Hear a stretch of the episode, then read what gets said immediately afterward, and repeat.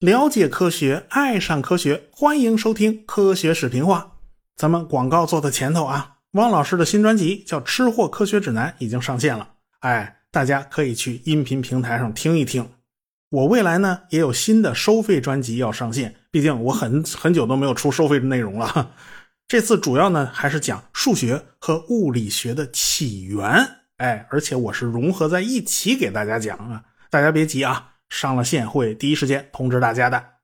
好，咱们闲言少叙，书接上文。上次我们讲到了罗斯贝和他的长波理论，他呢是一个承上启下的关键人物。一方面呢，他承袭了贝尔根学派；另一方面，他到美国以后，他自己又开了一个芝加哥学派。他是为美国培养了大批的气象人才，特别是美国后来参与二战，那是急需气象人才的。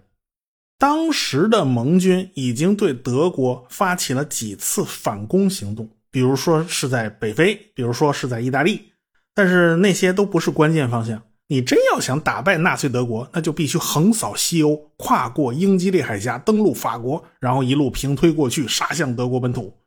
登陆作战，那天气预报就显得非常重要了。盟军的很多气象人才都是贝尔根学派给培养出来的，盟军也分了好几个气象小组。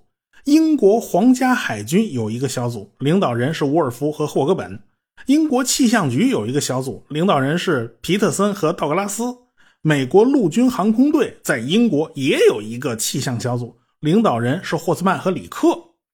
这三个小组啊是互不隶属啊，他经常吵架，因为他们做出来的预报不一致，最终还得靠第四个单位来做判断。这个单位呢，就是英国国家气象局的局长斯塔格亲自领衔上阵，再加上盟军司令艾森豪威尔以及其他一些军官组成的，他们是最后一锤定音呢。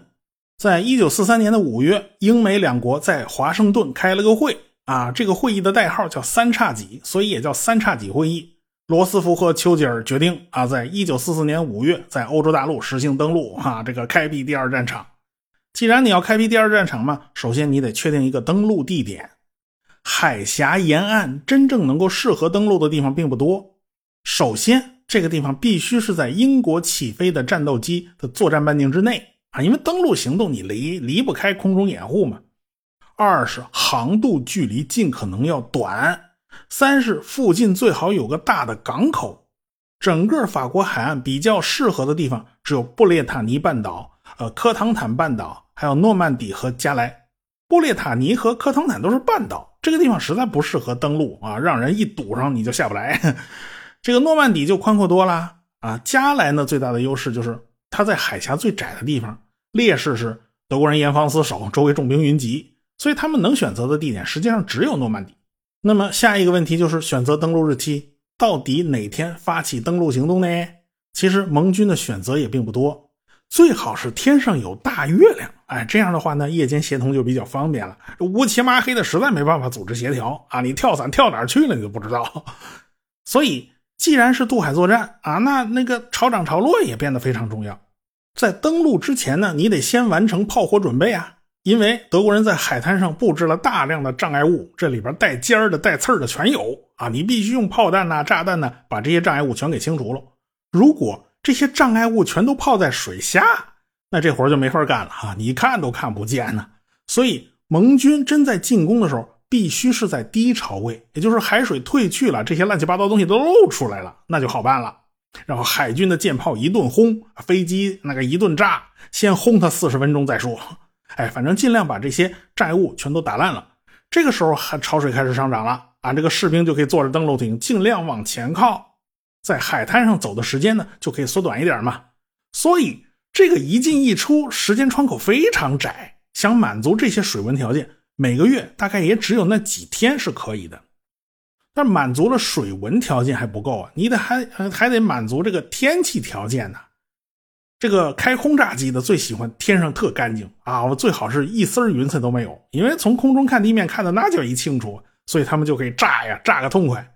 那伞兵部队就。巴不得天上有点云彩，起码这点碎云彩还可以起到掩护作用啊！天上一朵云彩都没有啊！您老先生的飞机全在德国人炮火之下，那麻烦了。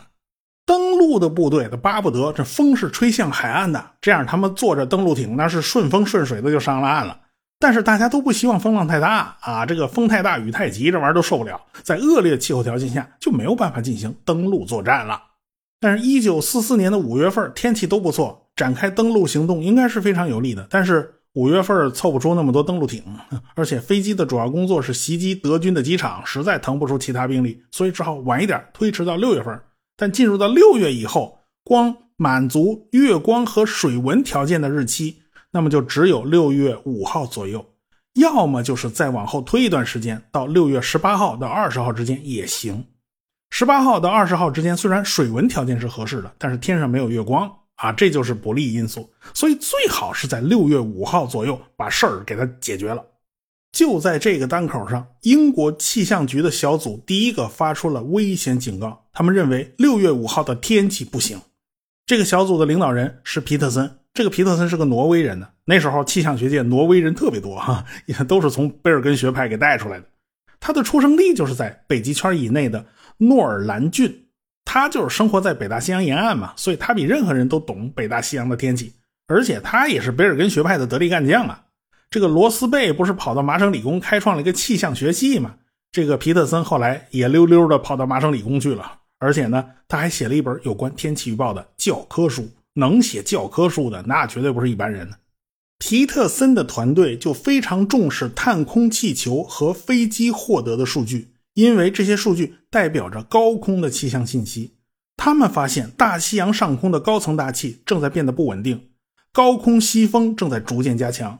到六月二号，天气可能就会恶化了。皇家海军的天气预报员也同意他们的观点，但是美国空军的预报员却不同意他们的观点。他们认为天气没有任何异常，接下来的五天将风平浪静。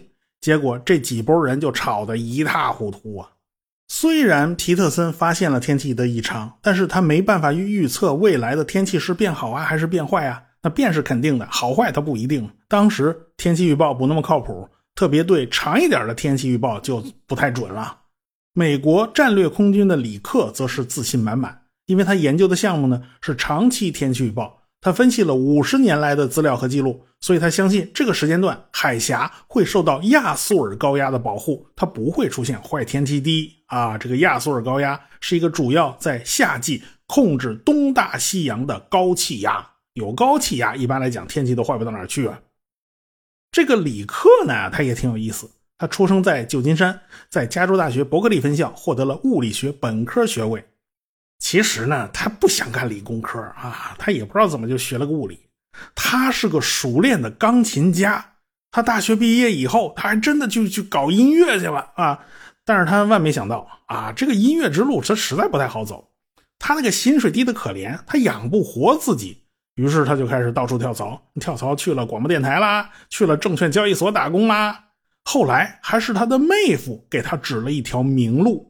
他的妹夫是罗斯贝在麻省理工的一个研究生啊，是学气象的。他告诉李克啊，学气象学会比学音乐挣的钱还多嘞。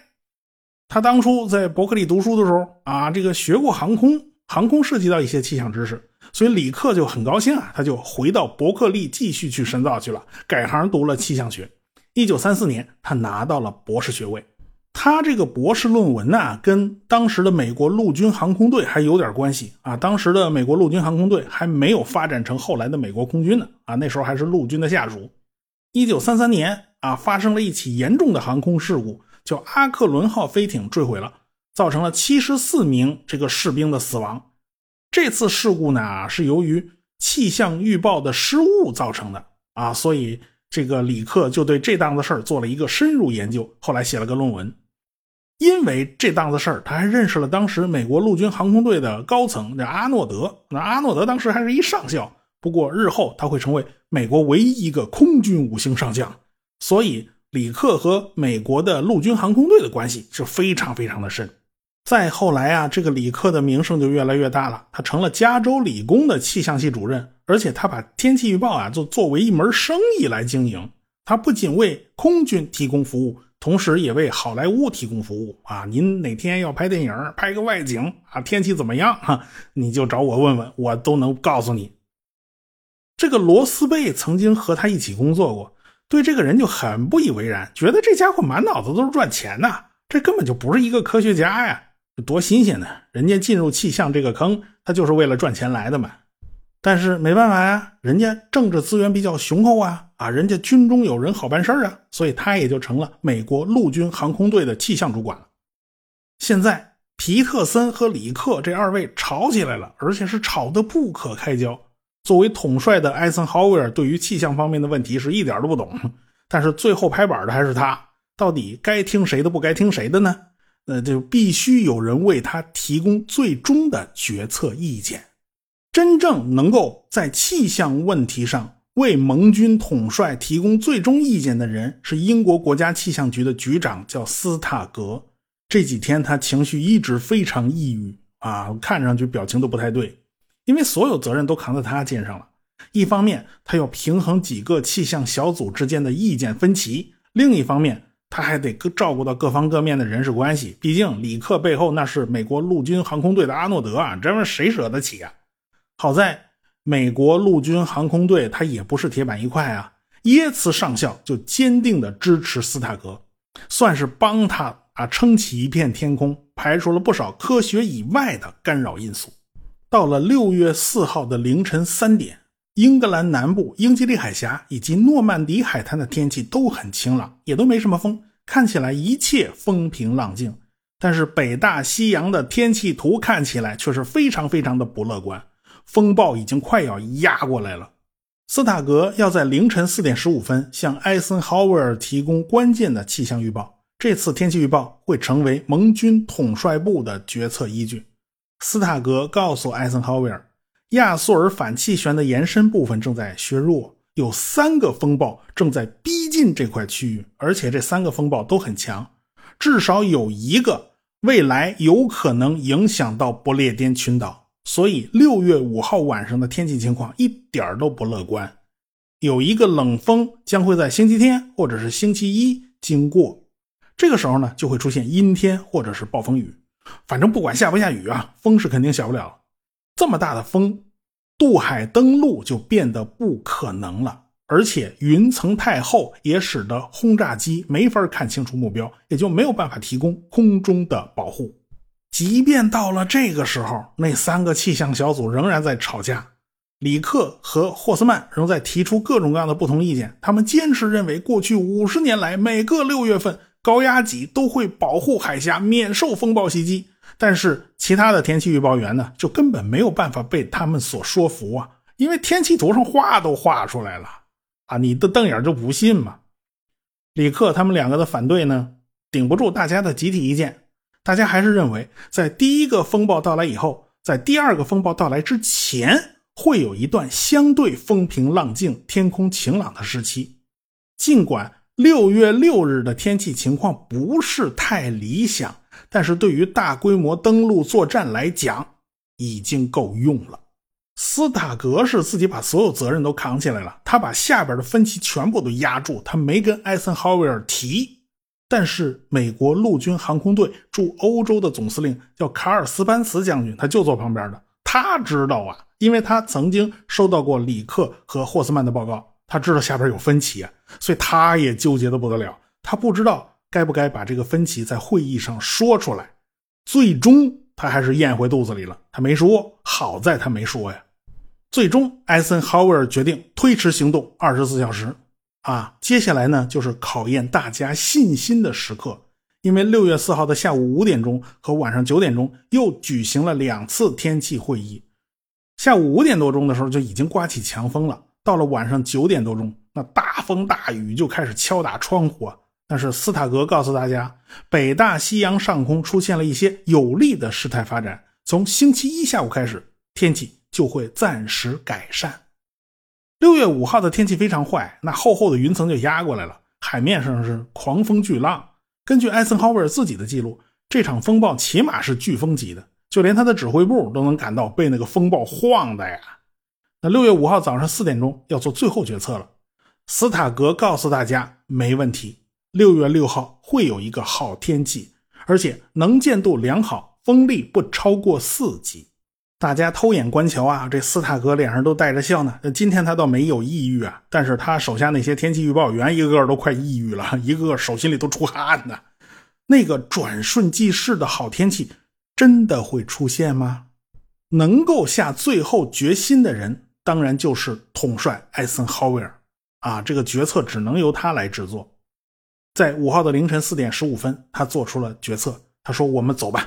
”OK，we'll go。也就是说，原计划不变，六月六号登陆法国的行动将会正式开始。这时候，艾森豪威尔也只能赌一把了，他也没有决定性的把握。但是现在，所有的部队已经做好准备了，该上船的上船了，该上车的上车了，该上飞机的上飞机了。如果这个时候决定推迟到六月十九号，那么所有人都必须撤回来。你这么一折腾，德国人能不发现吗？肯定会引起德国人的警觉。所以，突然袭击的效果就要大打折扣了。人家起码有了十几天的时间可以去准备啊。那十几天能发生多少事儿？你怎么知道啊？而且事后证明，六月十九号那日子是狂风大作啊。那个日子真的是不能登陆。艾森豪威尔话一出口，这等于就是命令下了呀。那大家早就按捺不住了，一个个都跳起来欢呼啊。到了六月五号下午四点。这个时候，天空里仍然是多云状态，风仍然在刮，大家难免还是有点不放心嘛。这时候，斯塔格就给艾森豪威尔看了最新的天气图，那看样子是不会有问题的。到了晚上九点钟，斯塔格看到头顶上的云彩破裂了，他终于长出了一口气，好天气终于是如约而至。后来，皮特森在回忆这段经历的时候，他就觉得这个时刻是气象学最风光的时刻了。下面就是一切要按部就班的展开执行了。十五分钟以后，BBC 就通过广播电台向法国的抵抗组织发送了暗语，前前后后发了二百七十条。法国有很多抵抗组织马上就要行动起来了。当然，法国抵抗组织实在是比较拉胯。他们就没有办法像咱们的游击队一样去打鬼子、端炮楼，他们没这本事。但是他们搞搞破坏、搞搞宣传还是没有问题的啊。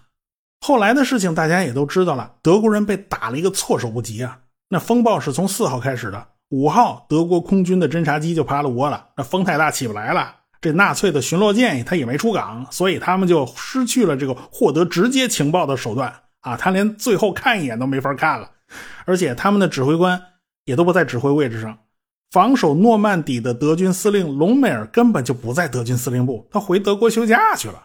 驻诺曼底的德军第七集团军司令部也已已经下令军队解除戒备状态，然后召集所有的指挥官到远离海滩的地方进行图上作业去了。啊，为什么德军指挥官就敢于放心大胆的离开他们的指挥位置呢？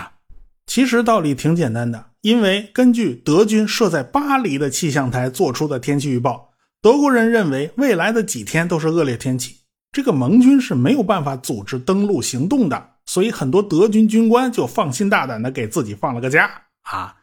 但是这些德军军官不知道的是，因为德国人没有大西洋的制空权，他也就没有大西洋的制海权。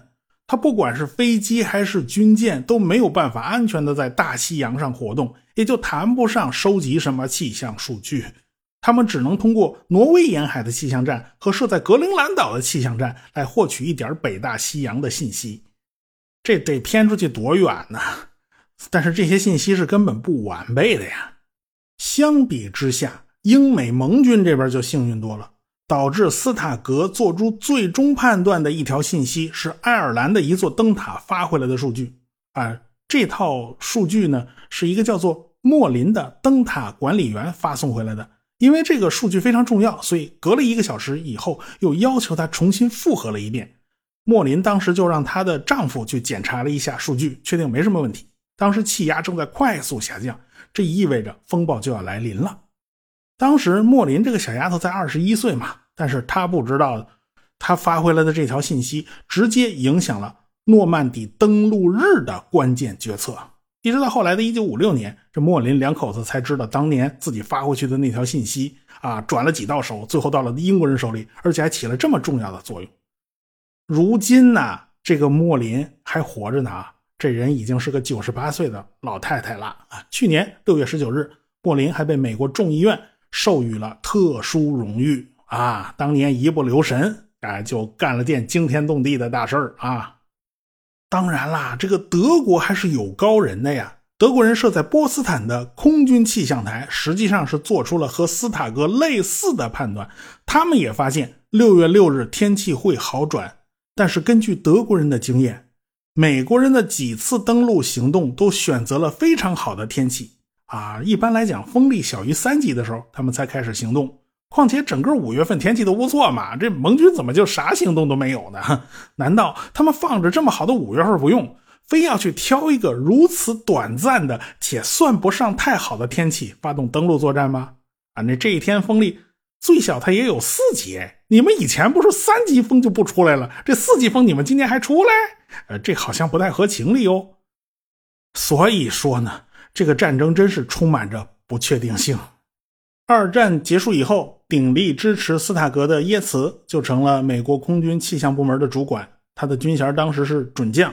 他在位于马里兰州的安德鲁斯空军基地的美国空军天气服务中心总部创建了一个非常重要的新科学服务理事会。他就得为这个新创建的理事会。找一个有声望的科学家呀，于是他就把那皮特森给找来了。这皮特森有多大能耐？他当时是见识过的。当时的皮特森已经是挪威天气预报中心的主管了。那个李克呢？他回了加州理工大学了嘛？但是加州理工大学的行政机构开始重新审视他的项目，鉴于他把主要精力都放在了自己的私人商业项目上，呃，他们就把李克的那个项目啊给取消了。啊，后来他自己被加州理工大学给开了，但是这个李克真的是一个媒体的宠儿啊啊，放到现在那绝对是网红啊！别的科学家都不喜欢跟媒体打交道，但只有他啊，特喜欢对着媒体夸夸其谈，极力渲染自己当年在为盟军服务、提供气象服务的时候做出了多么重要的贡献。其实大家都知道，他就会胡扯，每次他不裹乱就就是谢天谢地了，这是。到了一九五八年，他就被美国气象协会给开除了，说他是违背了美国气象协会的道德准则啊，犯忌讳了。当然，这件事儿跟当时的美国气象协会主席皮特森没什么关系，这皮特森他是没参与啊。估计啊是这个李克做了什么事儿，犯了众怒了的。你也有今天呐。总之啊，二战他已经过去了，大家又回归到和平安宁的生活之中去了。罗斯贝老爷子就登上了《时代》杂志的封面，他也算是功成名就了。一九五七年，罗斯贝在办公室因为心脏病突发而去世。那个时候呢，他也只有五十八岁啊。虽然他长得比较老，但是岁数真的不是特别大。罗斯贝呢，也算是桃李满天下，有很多年轻的气象学家都是他的学生。但是他其中有一个学生叫朱尔查尼，那是比谁都悲痛啊。他大老远的亲自跑到瑞典去调研，在巴黎机场的时候，他遇到了另外一位气象学的同事。他告诉这位同事，罗斯贝的离去使他的世界从此黯淡无光。可见罗斯贝在他心目中有多高的地位。正是这个朱尔查尼，他开创了天气预报的计算机时代。有关这档子事儿呢，我们下回再说。科学声音。